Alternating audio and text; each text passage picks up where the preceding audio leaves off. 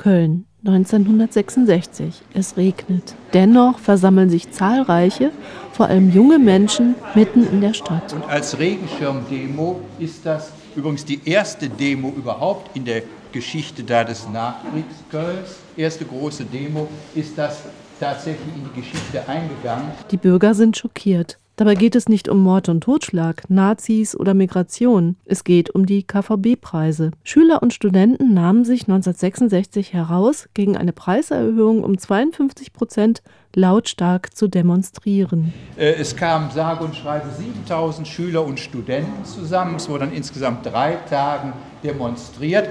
Viele Studenten damals und Schüler sind durch dieses Ereignis politisiert worden, denn die Polizei konnte damit überhaupt nicht umgehen. Es, äh, es wurde der Gummiknüppel geschwungen und es hat da auch Verletzte entsprechend gegeben. Dr. Ulrich Bock und Detlef Ahrens vom Museumsdienst Köln führen an diesem Donnerstag als Zeitzeugen durch die Ausstellung Köln 68 Protest, Pop, Provokation im Kölner Stadtmuseum.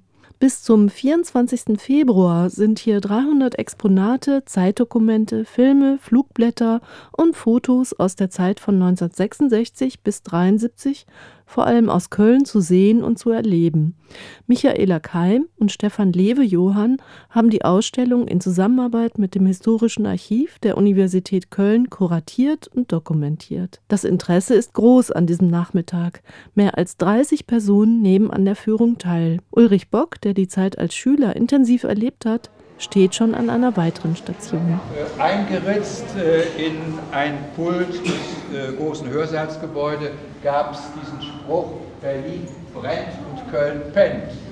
Köln galt nun nicht als Hochburg des 68er Widerstandes. Da war etwas dran, meint auch sein Begleiter, der vier Jahre ältere Detlef Ahrens der die aufwühlende Zeit damals als Germanistikstudent in Bonn hautnah miterlebt hat. Insgesamt muss man sagen, dass hier in Köln äh, wesentlich weniger passiert ist als äh, in den Zentren und in den Metropolen. Sogar in Bonn war mehr los an äh, politischer Aktion. Ja, ja. Dennoch wurde die Stadt mitgerissen von der politisierten Atmosphäre und galt in manchen Feldern sogar als Vorreiter. Ahrens. Was in Köln ganz, ganz stark war, das war tatsächlich die Kultur und die kulturelle Bewegung, die also schon natürlich früher angefangen hat. Studio für elektronische Musik zum Beispiel. Schockieren und aufrütteln war gefragt. Und auf jeden Fall wollte man politisieren.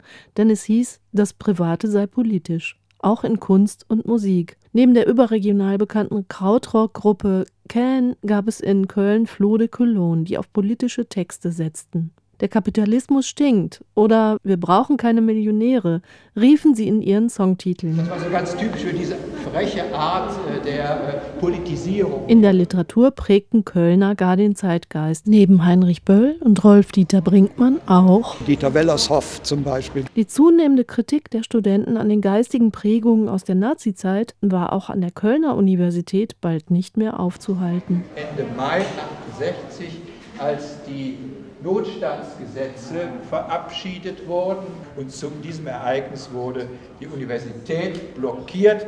Sie wird dann umbenannt in Rosa-Luxemburg-Universität. Die Zuhörerinnen und Zuhörer an diesem Nachmittag sind sehr bewegt und verweilen noch. Brings back memories, obwohl ich damals auch noch Schüler war. Also mir hat die Ausstellung gut gefallen. Ähm, ich fand halt sehr interessant, was die zwei Zeitzeugen berichten konnten. Schade, dass sie Uni heutzutage nicht mehr so ist wie in den 60ern.